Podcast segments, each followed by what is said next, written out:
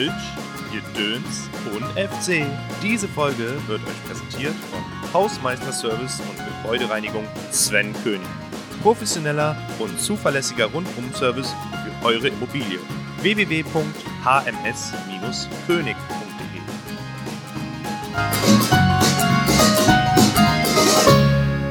Herzlich willkommen zur vierten Folge von Kölsch, Gedöns, FC. Und heute für mich mal wieder ein wahnsinnig spannender Gast. Ich freue mich, dass du hier bist, auch bei 32 Grad. Lieber Lukas Wachten.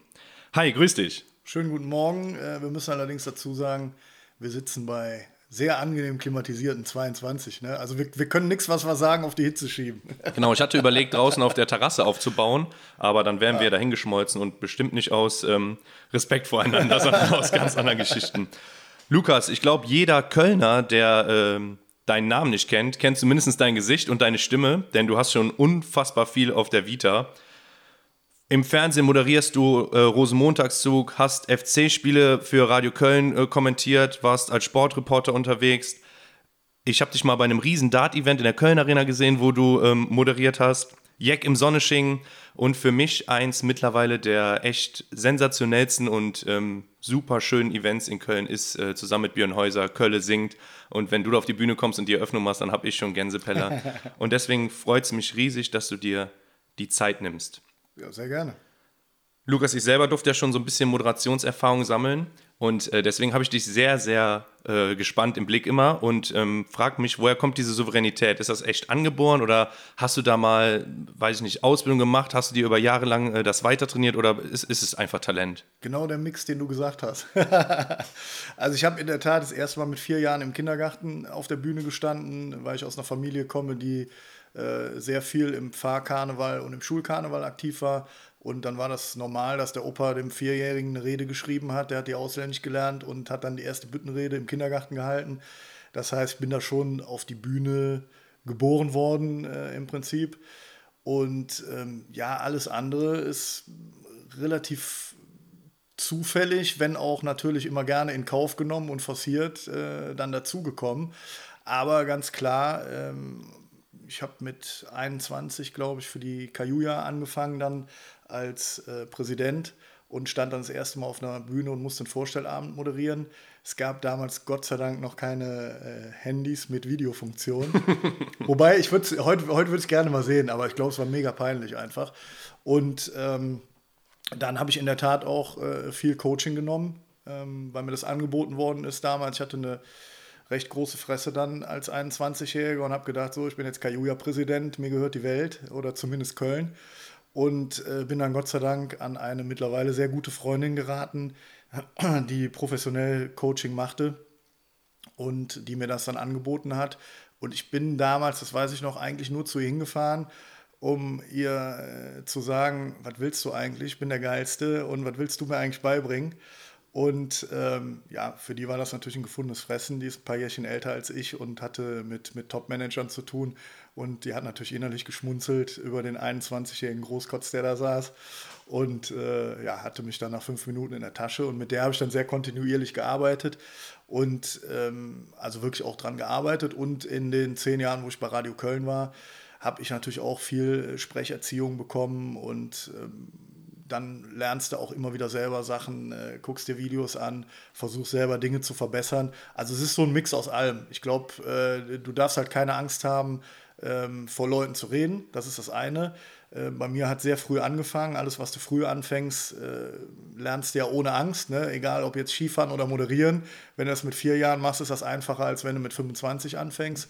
Und ähm, ja, ich habe aber auch früher richtig Schiss gehabt und richtig äh, Lampenfieber und das sah dann vielleicht souverän aus und war es nicht. Mittlerweile würde ich behaupten, ist es auch souverän und kann mich nicht mehr viel aus der Ruhe bringen. Ähm, ich finde es total spannend gerade, weil ich ganz aktuell so ein Thema hatte. Ich ähm, habe mich auch habe eine Ausbildung genossen über die IHK und da war halt ein großer Part auch so ein Sprachtraining.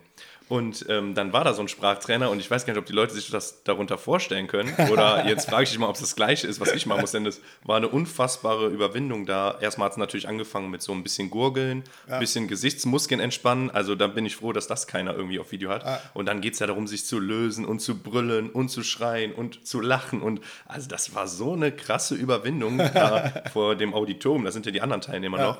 Weil ich war nämlich genauso wie du, sage ich mal. Ich habe auch gedacht, ich habe ein bisschen Erfahrung. Wer ist der Erste? Ja, komm, hier Freddy, ganz äh, stolz nach vorne. Ja, und dann äh, im Nachhinein habe ich mir gedacht, oh, da hättest du lieber erstmal abgewartet. Ja, das, also ich glaube, je nachdem, welchen Coach du hast, äh, ist das schon so auch auf, auf, der, äh, auf der Kante zur Esoterik. Ja. Äh, habe ich manchmal so erfunden. Ja. Da hat sich auch in mir einiges gesträubt.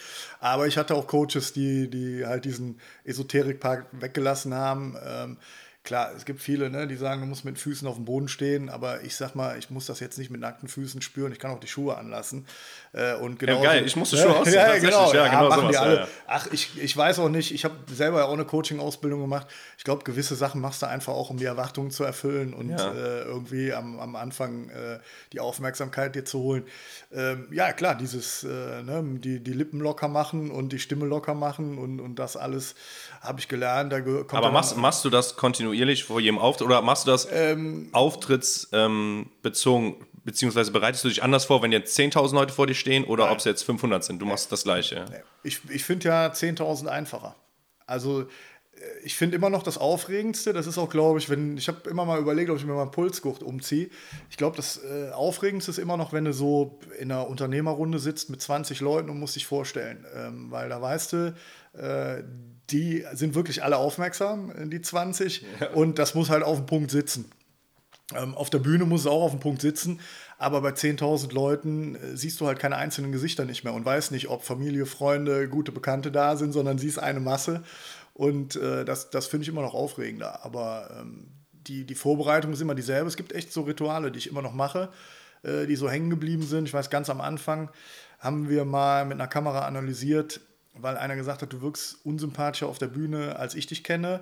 Und wir haben dann geguckt, woran das liegt. Und durch die Anspannung war mein Körper äh, total verkrampft. Und ich hatte die Schultern immer hoch. Und das sah total Banane aus, äh, weil die Schultern irgendwie äh, an den Ohren hingen. Und äh, seitdem habe ich mir angewöhnt, weil es einfach, weil ich dann weiß, dann mache ich meinen ganzen Körper locker, einmal äh, die Lippen locker zu pusten, so, dann weißt du, okay, dann sind die Gesichtszüge locker, wenn das funktioniert. Wenn es nicht funktioniert, machst du es halt so lange, bis locker ist. Und ich nehme immer einmal die Schultern hoch und lasse die fallen, weil ich weiß, dann sind die Schultern unten. Ja. Und äh, das ist so ein Ritual geworden. Ähm, wo, wo ich auf jeden Fall weiß, von der, von der Gesichtsanspannung und von der Körperanspannung steht einer guten Moderation nichts im Wege. Also ich finde immer, ich durfte ja mal diesen Einmarsch von der Lachenden Köln Arena mhm. moderieren. Und äh, da sind ja auch ein paar Leute und ich war dann vorher da zum Soundcheck, habe mich super gehört. Also ich habe mich auch, glaube ich, vorbereitet wie sonst was. Es war alles toll. Und dann kommt halt eine Variable, die irgendwie äh, nicht ah. reinspielt. Und zwar war das bei mir, dass ähm, der Tambour-Chorzug dann rum war um die Arena und hinter mir aufzog auf der Bühne. Und das haben wir natürlich nicht ge äh, geübt. Ja. Ich hatte auf einmal eine Posaune im Nacken und habe halt nichts mehr gehört von dem, was ich sage. Und eigentlich lief es wie ein Länderspiel. Ich war wirklich froh. Und dann die letzten drei Minuten waren wirklich für mich der absolute Horror, weil ich keinen Ton mehr gehört habe von dem, was ich da sage. Ja, das ist das Schlimmste. Ja, genau. Also das war äh, schon spannend. Ähm, ich zocke Fußball bei so einer alten Herrenmannschaft. Mhm. Ich, war, bin ja auch, äh, ich bin der Jüngste da, ne? aber ähm, leider keine Zeit für irgendwie Spielbetrieb und dann gehe ich da manchmal zocken. Und da gibt es auch ein Video, da bist du ähm, unterwegs, ich glaube, auf dem Poller Wiesen bei Kölner Lichter oder sowas. Und da ja. sitzen zwei, die sind, spielen zufälligerweise bei mir in der Truppe. Okay. Fand ich auch total geil, weil eben, ihr fragt dann so, und seid ihr Kölner? Ja, Kölner, durch und durch, hin und her. Ja, dann könnt ihr euch jetzt ein Lied wünschen. Und du hältst das Mikro hin und er sagt, ja, hier von Flippers. Und du, du dann einfach so, ja, wir schalten jetzt mal zurück ins Studio, alles klar. Also so spontan, wie du das bringst, ist so geil, weil äh, ich wäre, glaube ich, da auch überfahren gewesen. Hätte erstmal gesagt, was ist? Ja, und das, äh, also Wahnsinn, wie du das machst und ähm, Deswegen, wenn du äh, gleich noch ein paar Minuten Zeit hast, ich habe hier so eine Liste, dann schreibe ich mir jeden Tipp auf. Denn ich will Moderator werden, Super. gerne so wie du.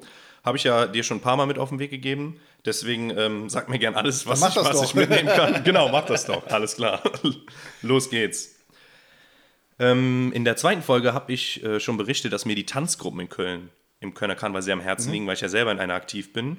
Und äh, jetzt habe ich bei der Recherche so gesehen, dass du ja auch schon mal ähm, bei dem ein oder anderen Tanzgruppentraining unterwegs warst. Ja. Und dann ähm, habe ich mir gedacht, ei, wie viel Kohle muss der für den ersten Dreh bekommen haben? Denn da haben sie dich in ein Kostüm reingeschossen oder du dich selber. Also ich glaube, im Nachhinein hast du dich auch gefragt, wieso du das gemacht hast, weil das war schon anstrengend und das war spannend. Wie kommt sowas zustande? Oder bist du wirklich so bekloppt und denkst dir selber aus und sagst, sowas mache ich? Ach ja, ich bin, glaube ich, grundsätzlich jemand, der jeden Blödsinn gerne mitnimmt. Äh, und das ist ja auch das Privileg dieses Berufs. Ne? Du kannst unheimlich viele Dinge machen und äh, kannst Dinge ausprobieren, die äh, sonst keiner ausprobiert. Also der, der normale Mensch auf der Straße geht ja jetzt nicht zu einer Tanzgruppe und sagt, darf ich mal mittrainieren? Da sagen die auch, ja, ist gut, melde dich an, mal Probetraining. Wahrscheinlich würde der sich auch wundern. ja, klar. Und äh, es gab damals ein äh, TV-Format, 11.11 TV, äh, darauf spielst du, glaube ich, an. Ja, ich glaube, ähm, Check oder so, oder ich bin mir nicht sicher, aber. Genau, Jack Check haben wir hinterher beim, beim WDR gemacht. Also ich war zweimal bei einer Tanzgruppe. Ich glaube, das blöde Kostüm war bei 11 TV. Ähm, da haben sie mich echt ein schönes Kostüm geschossen. Also, liebe äh, Zuhörer, guckt euch das bitte an. bei YouTube, haut das rein. Genau. Es, ist, es ist wirklich köstlich. Aber äh, ich sag mal, egal ob im Kostüm oder im, im Sportanzug, ähm, das ist schon, das ist schon eine harte Nummer, ne? Da, das Tanzgruppentraining. Also ich weiß, ich habe bei den, äh, für den WDR dann den, den Jack-Check gemacht bei den Rheinmatrosen. Und die kenne ich auch ganz gut über die Kajuja und die haben dann gesagt, so, jetzt nehmen wir dich mal richtig auseinander. Ja. Und bei mir war es so, dass ich eigentlich nach dem Aufwärmtraining klinisch tot war. Ähm, und die haben ja dann erst angefangen. Ich habe es dann auch versucht. Und es war echt so, ich bin, das ist kein Scherz, überholt worden, zwei Tage später von einer, ich denke mal, 90-Jährigen im Rollator, weil es ein bisschen bergauf ging. Und ich konnte einfach meine Muskeln nicht bewegen. Es war abartig. Also, also, wir haben das auch immer, wenn wir mal irgendwelche Leute haben, die ihr Leben lang Fußball gespielt haben, ganz andere Belastung, eigentlich fit sind, ja. aber wenn die dann auf einmal dabei sind, alle. sagen die auch, das ist natürlich eine ganz andere Belastung. Alle. Andererseits, wenn ich jetzt mit meinen alten Herren sogar über den Platz laufe, dann bin ich auch schneller K.O. als irgendwie früher. Sind halt andere Belastungen. Aber ähm, deswegen, äh, ich freue mich, dass einer das so ein bisschen nachfühlen kann. Deswegen Respekt an jeden einzelnen Tänzer und jede einzelne Tänzerin im Karneval. Definitiv. Denn, äh, die leisten schon was. Ja, ja das, ist, das ist ja auch was. Also ich will jetzt nicht sagen, dass ich mit 14 gesagt habe, hurra, wenn ich auf einer Sitzung bin, ist Tanzgruppe das Geilste, was ich sehen will. Äh, das hat sich aber bei mir wirklich komplett verändert, dadurch, dass ich den Einblick bekommen habe und äh, spätestens, wenn du es das erste Mal selber gemacht hast. Und äh, das ist für mich einfach ein ganz wichtiger Faktor und äh, das ist auch sehr zu begrüßen, finde ich, dass das, äh, dass das Festkomitee da dann auch irgendwann aufgewacht ist und gesagt hat, ne, es muss eigentlich auf jede kölsche Sitzung mindestens eine Tanzgruppe, eher zwei. Und äh, bei dem, was da mittlerweile gemacht wird, ist das, finde ich, auch ein Programmpunkt, wo du echt äh, dran Spaß ja. hast. Und äh, es funktioniert auch. Also, da, das ist wieder so eine Sache, wenn du als Moderator die Leute einstimmst. Für mich ist das beste Beispiel Jack im Sonnesching. Es ist ein Festival, wo Leute sind zwischen, also ich sag mal, Kerngruppe wird ja irgendwie zwischen 60, 16 und 30 sein. zwischen 60 zwischen 16 und 30, genau. Äh, zwischen 16 und 30 sein. Das ist jetzt mal per se eigentlich nicht die Zielgruppe, wo du sagst, die stehen auf einem Festival Open Air und warten auf eine Tanzgruppe. Aber wenn du siehst, wenn du das entsprechend ankündigst und äh, wenn du dann eine gute Tanzgruppe da hast. Rheinfeilchen tanzen ja, glaube ich. Zum ne? Beispiel, ne? die waren da, äh, wie die abgefeiert werden, ja. auch zu Recht abgefeiert werden. 100 Pro. Äh, die wirklich von der Bühne kommen und sagen: Boah, das, das war Gänsehaut hier, weil wir das so geil finden, weil das einfach eine Veranstaltung ist, wo wir auch nicht damit gerechnet haben mit so einem Feedback. Ähm, das ist schon cool. Und dann siehst du, dass du äh, es halt vernünftig verkaufen musst und da darf auch kein äh, Veranstalter und kein Moderator Angst vor haben. Ähm, die Tanzgruppen müssen eingebaut werden und äh, das ist ein guter Programmpunkt und kein, äh, keine Pipi-Nummer. Ähm, Jack im Sonnesching, ich hatte die ähm, Diskussion letzte Woche schon, wobei Diskussion war eher nur ein Feedback, aber ich würde dich trotzdem gern das Gleiche fragen. Und zwar bist du ja Karnevalist durch und durch. Und ähm, damals, beziehungsweise eigentlich immer noch aktuell, gibt es ja so schon diese Differenz zwischen Festkomitee und äh, dem Format Jack im Sunnesching, weil ähm, ja, das Festkomitee das Ganze nicht so sieht, sage ich mal, wie unser einer als Festival oder als Veranstaltung, sondern so ein bisschen als Traditionsverletzung. Stehst du da so ein bisschen zwischen den Stühlen oder ist für dich ganz klar differenziert, das eine ist Karneval und das andere ist zwar Jack im Sunnesching, da wird auf Kölsch gefeiert und sich kostümiert, aber eigentlich sind es zwei separate Dinge. Also ich äh, habe da eine ganz klare Meinung zu. Das Festkomitee ist einfach nur sickig, weil sie die Idee nicht, beziehungsweise sie hatten die Idee, aber sie konnten sie nicht groß machen. Es gab eine Veranstaltung, wo ich sogar äh, ein Foto habe von einem Arbeitsausweis. Eine Veranstaltung des Festkomitees Kölner Karneval, ist schon ein paar Jährchen her, mit dem Titel Sommer Sommerjäcksinn. Äh, das war eine Sommerkarnevalsveranstaltung vom Festkomitee Kölner Karneval. Die hat sich nur nicht durchgesetzt. Und ähm, deswegen äh, finde ich das auch äh, ein bisschen verlogen. Äh, dann sollte man auch dazu stehen. Bei uns hat es nicht geklappt. Man kann sicherlich immer darüber reden, ob das äh, jetzt eine, eine reine PR-Veranstaltung von Gaffel ist. Aber selbst wenn das so wäre, was ich nicht glaube oder was ich nicht so finde, empfinde, äh, ist es doch völlig legitim und das ist, glaube ich, ein, ein Riesenproblem in, in Köln an sich, wenn es um äh, Brauchtum geht. Äh, es werden ganz oft die angefeindet, die damit Geld verdienen. So, ähm, was das aber Positives für die Stadt macht, da ist doch am Ende egal, ob Gaffel das Geld verdient, eine andere Brauerei, ob das Festkomitee damit Geld verdient oder äh, ob wir beide uns das ausdenken und verdienen da das Geld Es geht doch um die Sache. Und ähm, das Festkomitee stellt immer die, die Nachwuchsarbeit so in den Vordergrund ähm, dann sollen sie bitte da vorbeikommen. Und äh, ich mag wirklich den Christoph Kuckelkorn sehr gerne und äh, schätze den auch sehr dafür, dass er die Tradition wahrt. Ich bin auch jemand, der der Tradition eigentlich wahren möchte, aber halt auch immer mit einer gewissen Innovation. Ich glaube, das ist auch das, was, was in der Zeit, wo ich bei der Kajuja war, uns stark gemacht hat, dass wir versucht haben, so viel Tradition wie möglich zu bewahren, aber auch offen waren für Neues. Und äh, dann, dann sollen die bitte alle da vorbeikommen und gucken, wie viele junge Leute da Spaß haben an Kölscher Musik und am Thema Verkleiden. Und äh, Kölsche Musik ist ja keine Karnevalsmusik. Äh, natürlich werden da auch Lieder gespielt, die auch in der Session auf einer Karnevalssitzung laufen. Ja, die, die Trennschärfe kriegst du nicht hin.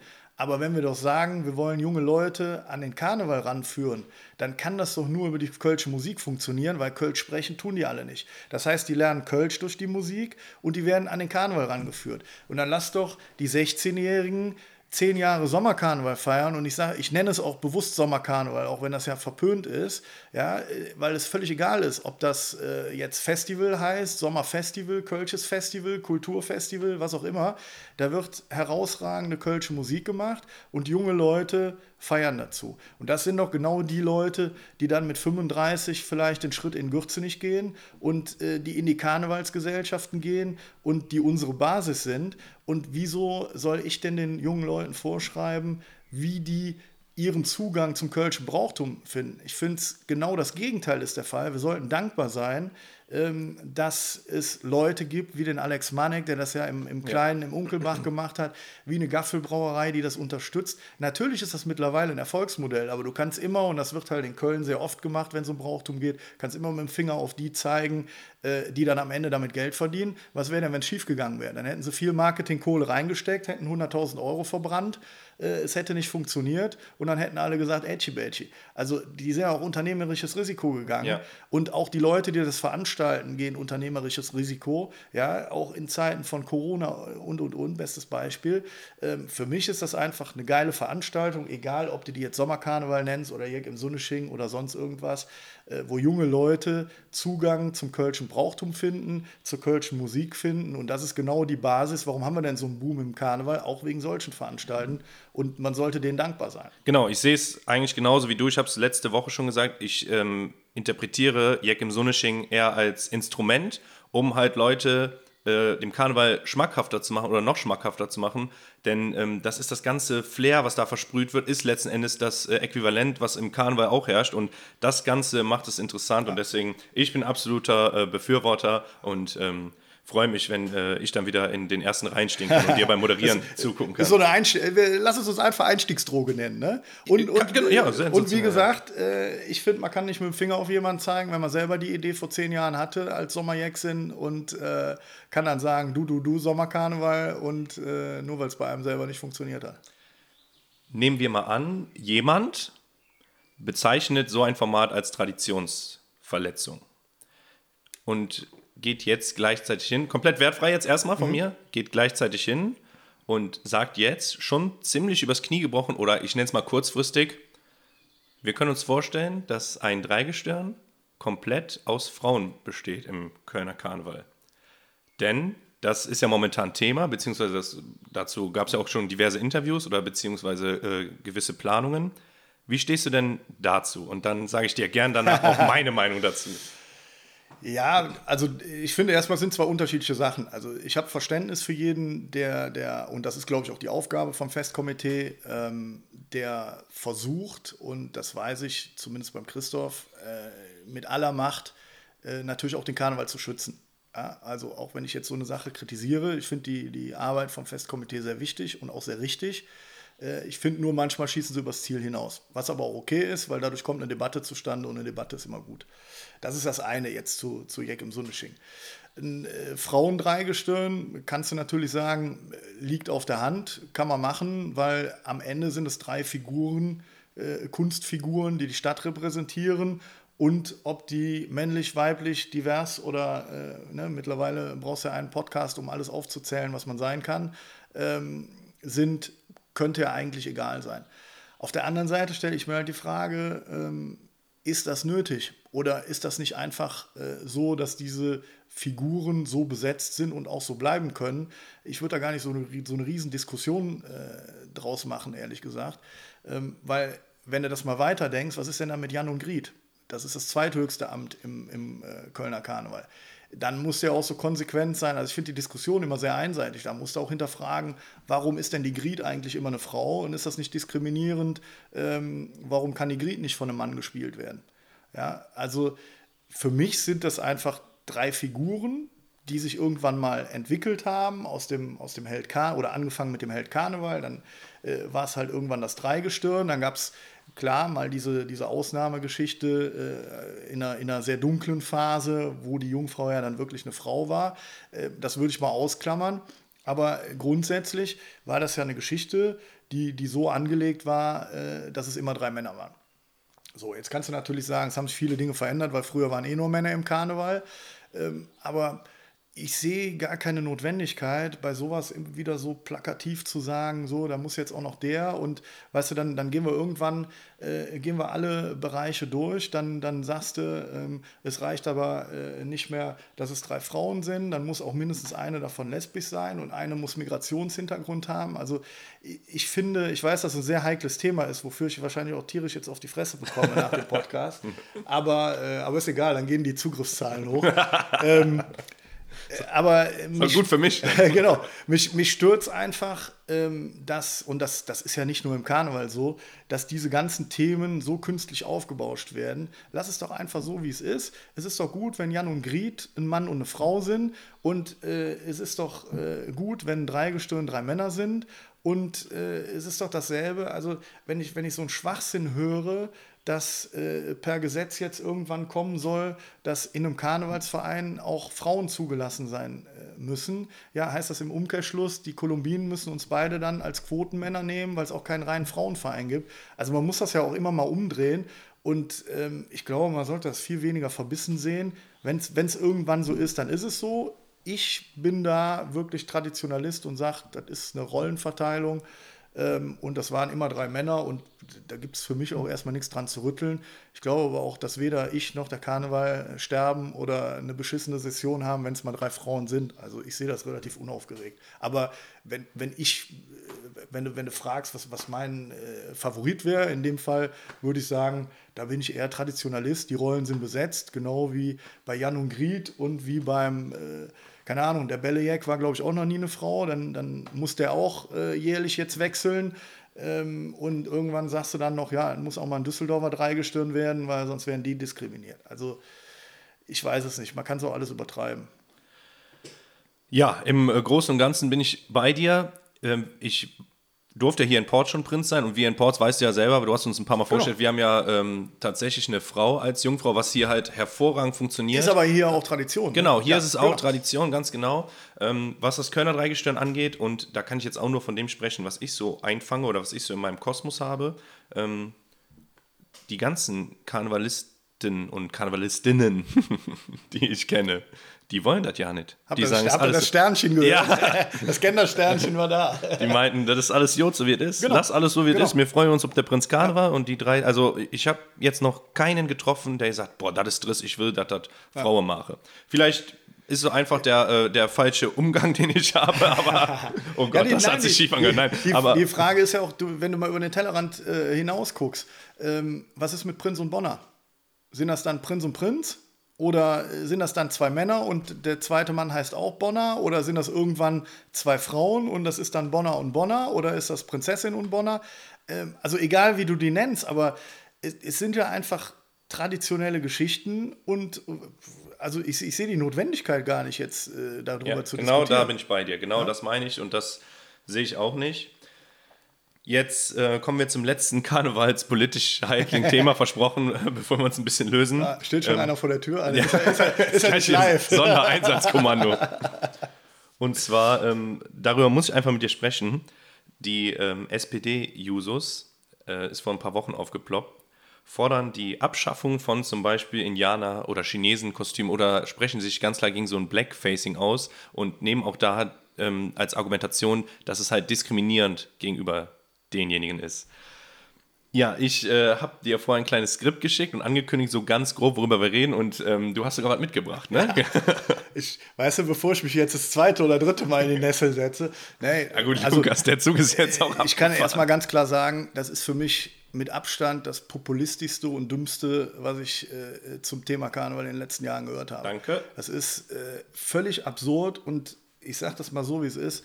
Es kotzt mich dermaßen an, was in Deutschland, aber auch in, in Köln passiert, an vorauseilendem Gehorsam bei diesen Themen. Es ist total wichtig und äh, gut, dass über diese Themen diskutiert wird. Es ist total wichtig, äh, dass es zumindest mal im stillen Kämmerlein hinterfragt wird. Ist das in Ordnung, ist das nicht in Ordnung? Alles okay. Aber man muss doch nicht immer in vorauseilendem Gehorsam äh, Themen ansprechen, die die Leute, die man damit schützen will, überhaupt nicht tangieren. Dann sollen die lieben Jusos mal hingehen und sollen mal äh, in die USA fliegen zu den Indianerstämmen, die äh, übrigens selber äh, Kostüme nähen, verkaufen, damit ihren Unterle ihr Lebensunterhalt bestreiten und sollen die fragen, ob sie das stört, wenn mein Sohn, wenn er fünf ist, stolzer Indianer ist und damit meiner Meinung nach den Indianern huldigt und sich mit dem Thema überhaupt beschäftigt, weil es ist ja nicht nur das Kostüm. Warum suchen die kleinen Jungs sich denn, oder ich muss ja jetzt auch sagen, auch Indianer- Mädels dürfen Indianer- Indianerinnen werden. Ja, aber Indianer kennt kein Schwert, äh, Indianer kriechen nicht. Äh, So, ja. äh, die, die lesen Karl May, das sind deren Idole und die eifern ihren Idolen nach. Äh, so, darf ich dann auch nicht mehr äh, einem kleinen Jungen sagen, du, du, dann darf der auch kein türkisches Nationaltrikot tragen oder keine Ahnung was, weil er damit dann die anderen Länder äh, verletzt und die Italiener sich diskriminiert fühlen, weil er ein, ein türkisches Trikot äh, trägt. Also das, ist ja völlig, völlig, völlig gaga. Das ist doch, warum, warum verkleiden wir uns und warum machen wir diese Sachen? Ein kleiner Junge möchte Pirat sein, weil das sein Held ist, weil er äh, Captain, wie heißt er? Äh, Sparrow? Captain Sparrow Oh, gesehen Glück hat. gehabt, ich sowas. Ich wollte schon, äh, ich wollte schon Spock sagen, aber ja. was anderes. Ähm, äh, weil er dem nacheifert, weil das sein Idol ist. Der will Indianer werden, weil Winnetou sein Idol ist. Ja? Ähm, der will äh, vielleicht Chinese sein, weil er das Kostüm einfach nur lustig findet. Völlig harmlos, aber er setzt sich ja auch mit einem Thema äh, auseinander und du, der, der liest vielleicht Bücher dazu und so. Das heißt, äh, das ist ja A, eine Huldigung, äh, jetzt mal in dem Fall Indianer, äh, weil das die großen Vorbilder sind. Es ist aber natürlich auch ein, ein Beschäftigen mit einem Thema. Und du sagst, ich habe was mitgebracht, damit ich nicht jetzt alleine der bin. Ähm, fand ich super cool, weil ich bin mit Sicherheit kein Riesenfan von Elke Heidenreich, aber die hat genau zu dem Thema was gesagt. Da ging es darum, ob in äh, Büchern wie bei Pippi Langstrumpf äh, noch von Negerkönig gesprochen werden darf oder ob der jetzt äh, politisch korrekt äh, Südseekönig ist. Ja, und da sagt sie, ich zitiere jetzt mal aus dem Interview im Kölner Stadtanzeiger von Anfang Juni, ähm, das ist überkorrekt und hysterisch. Eigentlich könntest du da schon aufhören. Reicht. Äh, Literatur nachträglich bereinigen geht gar nicht. Wir können heute keine kolo- kolonialistischen Romane mehr schreiben. Klar, aber wenn der liebe Dr. Doolittle aus dem Kinderbuch der 20er Jahre in den Wald aufbricht, um den Negerkönig zu heilen, dann ist das eben der Negerkönig. Und man kann jedem Kind erklären, dass man das damals gesagt hat und heute nicht mehr. So, und, äh, achso, das sagt noch weiter. Äh, dieser Hugh Lofting war ein antirassistischer Mensch, der hat nichts Böses damit gemeint. Äh, das ist ein Wort, das es jetzt mit Recht nicht mehr gibt, das, aber, äh, das es aber in der Vergangenheit gab. Aber ein Kinderbuch zu verändern und alles zu streichen, da stehen mir die Haare zu Berge. So, und, und äh, so sehe ich das auch. Also Kindern Kostüme zu verbieten und es schlägt ja dann ins Gegenteil um. Ja, also äh, die, die müssen ja auch mal fragen, was richten sie mit sowas an? Die richten ja mit sowas an, dass Leute, liberale, weltoffene, äh, äh, fremdenfreundliche Menschen sagen, tickt ihr noch ganz sauber? Und bei denen, die dann vielleicht äh, ein bisschen weniger darüber nachdenken, schlägt das genau ins Gegenteil um und die sagen jetzt erst recht. So. Ähm, und ich glaube, dass, dass der Schaden, den die damit anrichten, deutlich größer ist als das, was sie damit retten können. Das ist ja dieselbe Debatte wie, soll es noch die äh, original Negerköp geben? Soll es noch die Ihrefelder Zioiner geben? Ja, mit denen äh, bin ich äh, viel im Austausch, äh, weil die immer wieder auch Anfragen bekommen von Fernsehsendern und die werden da in eine rechte Ecke gedrängt. Ja, nur früher hieß das nun mal Zigeunerschnitzel und Negerkuss und äh, es sind halt die Ihrefelder Zigeuner. Die haben sich ja nicht gerade als äh, rassistische Gruppe äh, gegründet vor, vor anderthalb Jahren, um, um jetzt Jagd auf Zigeuner zu machen oder äh, äh, sonstiges, sondern die haben sich gegründet, auch weil sie die Kostüme toll fanden, weil sie sich mit dem Thema beschäftigen. Und, Wo wir wieder und, bei Huldigen sind, bei Tradition genau, sind. Genau. Weil, sie, weil sie eine äh, fremde Tradition aufgegriffen haben und diese im Kölner Karneval darstellen. Äh, genauso wie äh, ein Traditionschor Uniformen darstellt, genauso äh, wie jedes Jahr Schulen sich Kostüme überlegen, die möglichst bunt sind, möglichst farbenfroh. Also es hat ja nichts mit Diffamieren zu tun. Und jetzt will man die äh, im, im Fünf-Monats-Rhythmus in eine rechte Ecke drängen. Das finde ich eine absolute Frechheit für das Ehrenamt, was da geleistet wird. Und da muss man einfach sagen, äh, wenn die Jusos an anderen Themen arbeiten würden, äh, würden sie vielleicht auch nicht Prozentpunkte verlieren. Aber gut, ne, die stehen mit dem Rücken zur Wand und nutzen halt jede populistische äh, Möglichkeit, sich, sich zu profilieren. Gott sei Dank ist der Schuss, glaube ich, nach hinten losgegangen. Das glaube ich auch, bei dem Feedback, was man äh, dann so darauf bekommen hat. Aber Gott sei Dank, also sehe ich das. Lukas, ähm, ich weiß, sehr politisch bis jetzt, deswegen versuchen wir es mal ein bisschen zu lösen. Wobei, wobei. Ist doch gut je nachdem, aus welchem Blickwinkel man jetzt es betrachtet, und wir werden jetzt über den FC reden, dann könnte es sogar sein, dass, wir uns, dass es hochpolitisch wird. Ähm, erstmal zu deiner Geschichte und ähm, zu, zu, deiner Vergangenheit mit dem FC. Du bist FC-Fan durch und durch. Ähm, öfters bist du im Stadion, du fieberst mit. Man kriegt teilweise sogar richtig deine Emotionen mit, wenn es dann mal klappt oder auch nicht klappt. Ähm, wieso bist du FC-Fan und erzähl doch mal kurz was über deine Verbindung zum FC, denn du warst ja viele Jahre sehr, sehr nah dran und hast äh, sehr, sehr viel zu tun gehabt mit dem FC, kommentiert und so weiter. Ja, ich bin witzigerweise mit vier Jahren das erste Mal im Stadion gewesen, beim Pokalfinale 83. Das ähm, waren noch Zeiten. Das waren noch Zeiten. Also den letzten richtigen Titel habe ich mitbekommen, äh, weil mein Vater auf die verrückte Idee kam, seinen vierjährigen Sohn mit zum Pokalfinale zu nehmen, was ja total normal ist. Der hat sich übrigens später immer beschwert, dass ich FC-Fan geworden bin. So, und dann, dann kam das irgendwann über die Schule, über Freunde ist man da hingegangen und äh, ich habe dann äh, eine Zeit lang auch fürs Fanprojekt gearbeitet, Fahrten betreut und war wirklich bei jedem Heimspiel, bei jedem Auswärtsspiel Dauerkarte Mitglied und, und alles. Und bin dann über Sportstudium, weil ich immer den Traum hatte, äh, Sportreporter zu werden, ähm, bei, bei Radio Köln untergekommen damals und da über eine Sportagentur halt auch zu diesem Reporterjob und habe insgesamt, glaube ich, über 300 Erst- und Zweitligaspiele wow. dann äh, live kommentiert und habe für den FC äh, die Webseite äh, betreut, ich glaube sechs Jahre und auch FC TV in der damaligen Form mit aufgebaut. Also es war äh, ziemlich cool. Ich weiß, das erste Spiel, was überhaupt, wo es äh, Bild und Ton gab, war damals ein Spiel im Trainingslager in Portugal, im Wintertrainingslager ähm, gegen Wolfsburg, glaube ich, wo ein Kameramann mit war, der einfach ein paar Bilder gefilmt hat, ein paar Tore gefilmt hat. Und ich habe, ohne dass ich die Bilder sehe, in mein Mikrofon eine Live, also nicht eine Live-Reportage, eine anderthalbminütige Reportage gemacht. Wir haben das zusammengeschnitten und das ist damals 30.000 Mal angeguckt worden, weil das völlig neu war. Können wir uns heute ja. nicht vorstellen. Also klingt wie aus einer anderen Zeit. Ähm, ich habe es noch erlebt, in, in Portugal äh, zu sitzen und mit einer UMTS-Karte 30 Sekunden O-Ton von Hüb Stevens nach Deutschland zu schicken. Das hat, glaube ich, anderthalb Stunden gedauert. Da war noch dieses Rauschen. Wo du ja, je nachdem, wo du in Deutschland bist, ne? Je genau. nachdem, wo du, ist das heute noch nicht anders. Also genau. je nachdem. Und ähm, ja, das habe ich. Äh, sechs, sieben Jahre, ich glaube von 2001 bis 2008 habe ich es gemacht.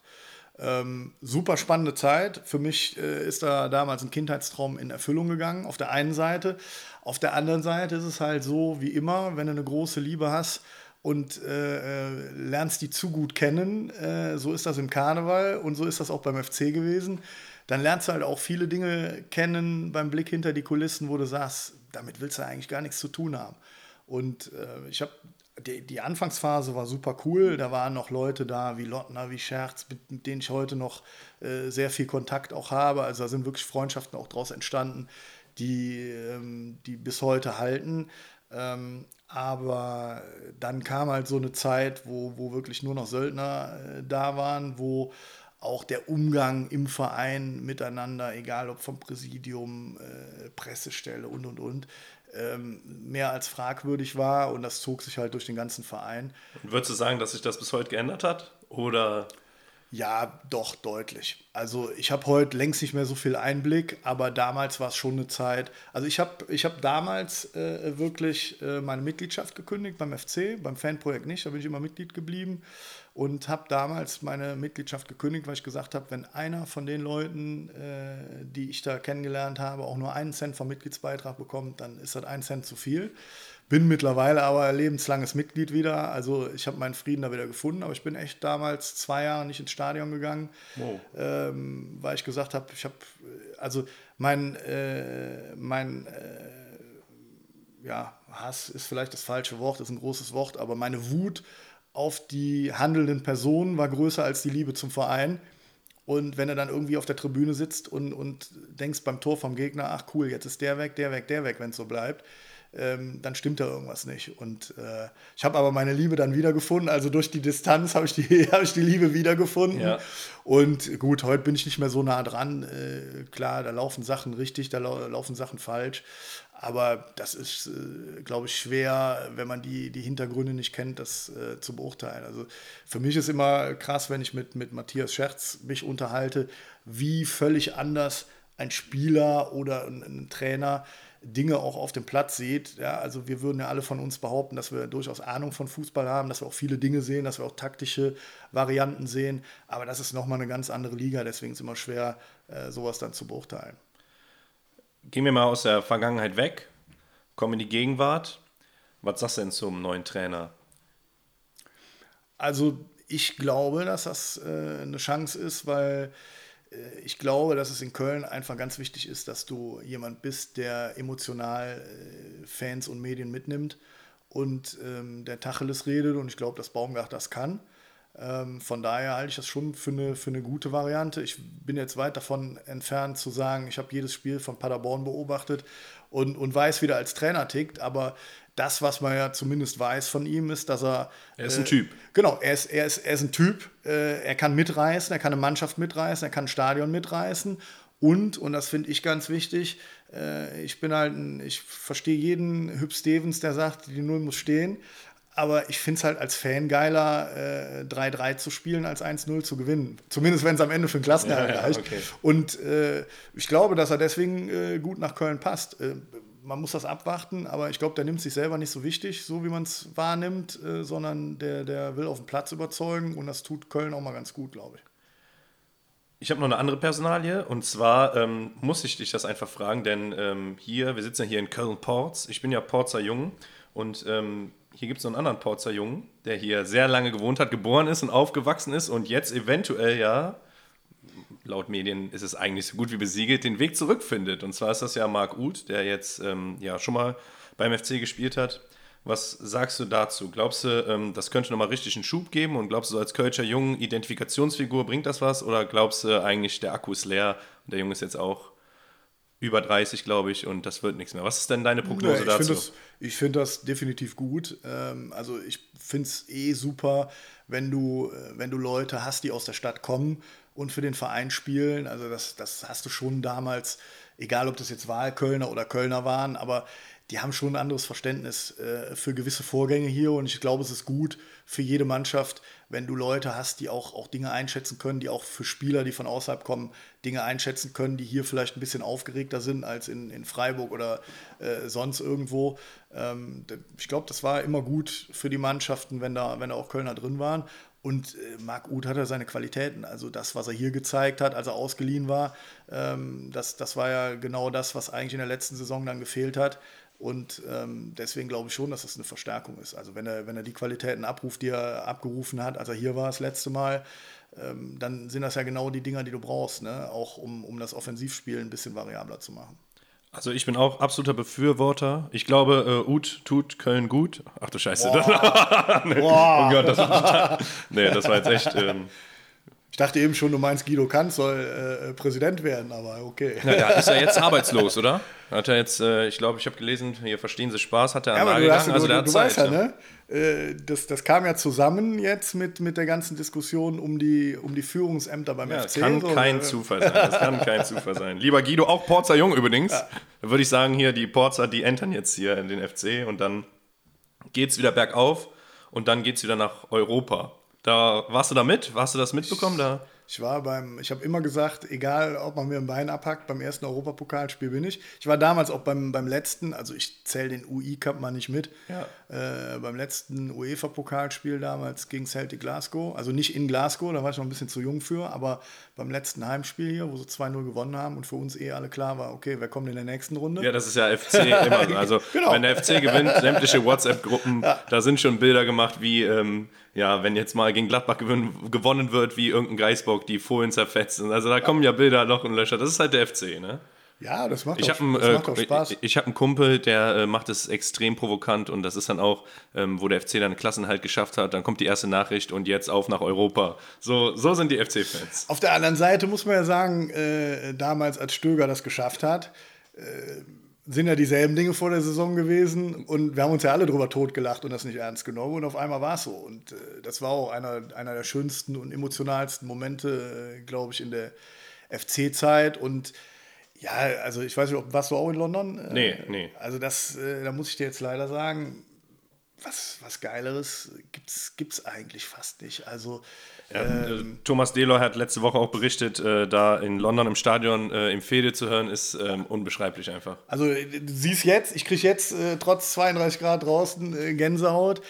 Das, das kannst du keinem erklären. Also das, das ist äh, so ein, eine Emotion gewesen, ähm, als man dann da endlich mal im Stadion war und dieses Spiel dann endlich mal anfing. Das, das war ja dann auch noch eine schwierige Geschichte, aber als du da standst und, und hast nur Kölner gehört und äh, gigantisch. Und, und dann halt auch noch diese Geschichte, dass du auch noch 1-0 in Führung gehst. Es war ja scheißegal, ob du hättest auch 15-1 verlieren können, aber das erste Tor zu schießen und was da losgebrochen ist, äh, das kannst du keinem Menschen, der, der nicht da war, erklären.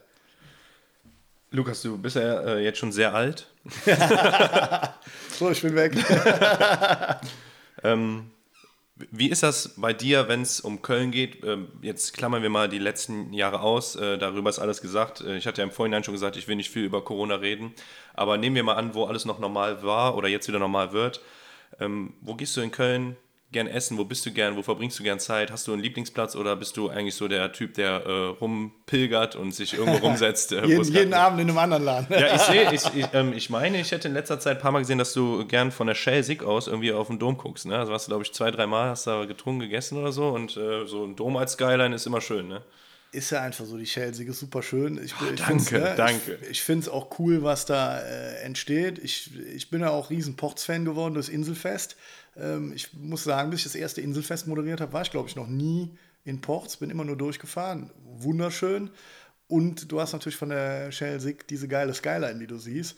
Und äh, da tut es ja einfach einiges. Ne? Im, im Mühlheimer Hafen, äh, auch kulinarisch, äh, da sind wir ganz gerne bei der, bei der Julia Komp ähm, weil du da einfach cool ähm, auch mit dem Kleinen äh, langfahren kannst, hast Riesenwiesen, kannst dir dann da einen leckeren Snack holen.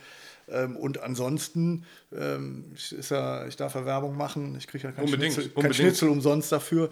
Ähm, bei uns in der Nachbarstraße Straße ist äh, Kölns bester Österreicher, ist Grubers. Ähm, da gehe ich einfach super gerne Schnitzel essen. Und ansonsten, ähm, ja, habe ich ja viele gute Bekannte auch unter den Gastronomen und ähm, suche die Locations da eher danach aus, wer, wer ist denn da, als welche Kölschsucht es da gibt. Würdest du spontan sagen oder dir spontan einfallen, dass es einen Kölner gibt, egal wie alt, aktuell aus der Geschichte, der dich inspiriert oder inspiriert hat oder wo du sagen würdest, ja, das war so der, der mir jetzt spontan einfällt, wo ich sagen würde, das ist nun mal Köln durch und durch und irgendwie war, da, war der so ein bisschen wegprägend. Ganz klar Ludwig Sebus. Ähm, ganz klar. Ähm ich, wusste, ich wusste das. äh, und zwar ähm, gab es äh, Kölle singt, meine ich, mhm. vor als das war das letzte, oder? Das glaub, wo er noch mal, äh, wo er dabei ich glaub, war noch mal. vor Corona, ja, genau. Und man hat es gemerkt. Also du bist ja, ja habe ich ja eben gesagt, eingangs, da meine ich auch tot ernst, äh, unglaublich seriös. Aber da in der Arena, da hat man schon gemerkt, das war schon was Besonderes, ne? Da. Ja, weil ich, ich finde den Menschen einfach unglaublich. Also ähm, ich kenne ihn sehr gut über die Kajuja, äh, weil er auch ein alter Kajuja-Recke ist. Dadurch haben wir uns sehr früh kennengelernt. Und ähm, ich finde es einfach geil, weil äh, der Ludwig ja jemand ist, der hat ja bei weitem nicht nur die Sonnenseiten des Lebens kennengelernt, im Gegenteil, ja, also sowohl privat als auch, ich meine, er hat einen Weltkrieg mitgemacht, ja, dagegen ist ja Corona ein Kindergeburtstag. Ähm, das muss man sich ja auch immer vor Augen halten, bei dem, was wir jetzt erlebt haben. Und ich kenne trotzdem keinen Menschen, den ich noch nie negativ gesehen habe, den ich noch nie hinterhältig gesehen habe. Ich habe beim Ludwig äh, noch nie das Gefühl gehabt, dass er irgendwem irgendwas nicht gönnt. Ja, das ist ja so eine deutsche Mentalität, die mich tierisch ankotzt. Äh, wenn, wenn du jetzt morgen im Lotto gewinnst und kaufst einen Ferrari, ist das super. Dann kann ich dich fragen, also dann würde ich dich fragen, darf ich mal mitfahren, weil da hätte ich Bock drauf. Nichts, aber genau, ja, das ist ja. so und diese Mentalität ist so zum Kotzen und der Ludwig ist halt der komplette Gegenentwurf äh, dazu. Der ist immer gut gelaunt, der ist immer sehr höflich, äh, der hat äh, bei allem äh, Driss, den er hat, äh, für jeden ein aufmunterndes Wort, der kümmert sich um Leute. Ähm, der ist, ist natürlich einfach auch fantastisch, wenn du mit, mit über 90 noch äh, so fit bist. Ähm, der hat unheimlich schöne Lieder. Das, das ist ja so ein Phänomen. Der ist ja für mich eigentlich ein Superstar. Viele kennen den ja gar nicht. Und der hat ja auch gar nicht so viele Mega-Hits, die jetzt die Jahre überdauert haben. Aber wenn man sich das mal anhört, über, über was der singt, ähm, super cool. Irgendwie, ich weiß ich habe durch meinen Opa auch immer einen Zugang zu, zu seinem Lied Schwarze Madonna gehabt und äh, einfach viele Verbindungen. Und ähm, also immer, wenn mich einer fragt, hast du ein Vorbild, dann sage ich ganz klar Ludwig Sebus, weil äh, ich will eigentlich immer so freundlich sein wie der, immer so positiv. Und ich würde auch gern so alt wie der. Zumindest wenn ich so vital bin. Hauptsache, du versuchst nicht zu singen wie er. Das geht dahin los, oder? Das geht deutlich. Ich weiß es das tatsächlich. Geht, ich habe dich tatsächlich noch nie äh, singen gehört. Höchstens mal grölen, aber. Grölen, grölen, kann ich sehr gut. Kann ich auch sehr laut. Aber äh, wahrscheinlich immer mit Hinblick auf den nächsten Tag, denn ähm, da kommt ja noch an, was der Terminkalender sagt. Wenn man morgens ähm, um 11 Uhr Moderationsjob hat und heiser ja. ist, dann äh, ist es schwierig. Das schränkt dich in der Tat sehr ein. Das ich meine, du, du, kennst es wahrscheinlich aus deiner äh, Dreigestirnszeit ähm, man muss da schon extrem auf die Stimme aufpassen. Ne? Also man muss natürlich sagen, Dreigestirnszeit. Ähm, ich wusste, dass es limitiert. Irgendwann ist Ende und am Aschermittwoch interessiert sich äh, keine Sau mehr für einen, was auch vollkommen okay ist. Ähm, deswegen, ich wusste auch, so schnell drückt dich jetzt keiner aus dem Kostüm und steckt am nächsten Tag den nächsten rein. Ne? Ich glaube, wir haben immer ganz gut performt, wir haben das ganz gut gemacht. Aber ähm, wenn man es jetzt wirklich äh, beruflich macht und ähm, einfach darauf achten muss, im Fokus steht, dann ist natürlich was ganz anderes.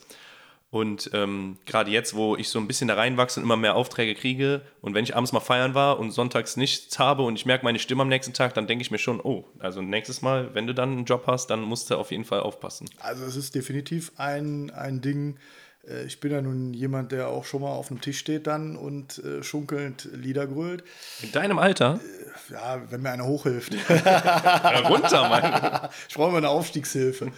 Ähm, das, äh, das verändert schon einiges, äh, was, was, das eigene Feiern angeht. Also ähm, bei mir ist schon so, dass, dass in der Session ähm, ich weniger feiere als im Rest vom Jahr. Mhm. Was, was natürlich äh, total antizyklisch zu den anderen Leuten ist, weil du einfach, also A, bist du natürlich bei, bei vielen Veranstaltungen ähm, ich, ich, trinke ja nichts, wenn ich moderiere. Also das ist so eine eiserne Regel, die ich von Anfang an durchgezogen habe. Äh, wenn, wenn ich moderiere, auch wenn es eine lustige Veranstaltung ist, ähm, wird mich nie einer mit dem Kölsch äh, in der Hand sehen. Auch wenn, selbst wenn ich eine Sitzung moderiere, ähm, dann stoße ich einmal an mit dem Ilverrad, dann nippe ich aber nur und dann ja. steht das Kölsch äh, zur Seite.